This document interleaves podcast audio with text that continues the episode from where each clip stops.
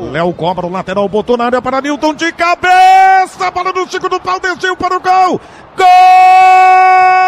Elber para o Bahia, aos 2 minutos e 54 de partida. O Grêmio já havia demonstrado desatenção. Primeiro neste lance que originou uma cobrança do lateral. Houve uma indefinição, um posicionamento errado. Aí quem tirou a bola foi o Alisson de dentro da área. Eis que a origem foi uma cobrança de lateral. Bola na área, o Newton subiu, cabeceou no segundo pau e o Elber de cabeça na segunda trave. Põe a bola para o gol e o Bahia larga na frente. Agora 13 minutos e meio de partida aqui na Arena do Grêmio. Surpreendente, Bahia 1 a 0 para o Grêmio. A história do gol na Bandeirantes, conta Simon.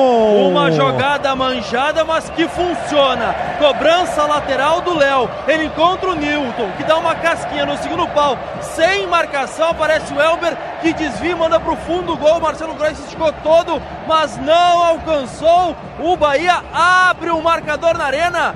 Um para o Bahia, zero para o Grêmio, Claudião. A força do arremesso do lateral esquerdo Léo é por demais conhecida. O Grêmio não estava atento e aproveitou-se o Bahia e estabelece uma vantagem significativa para ele, que esperava ser apertado o tempo inteiro pelo Grêmio.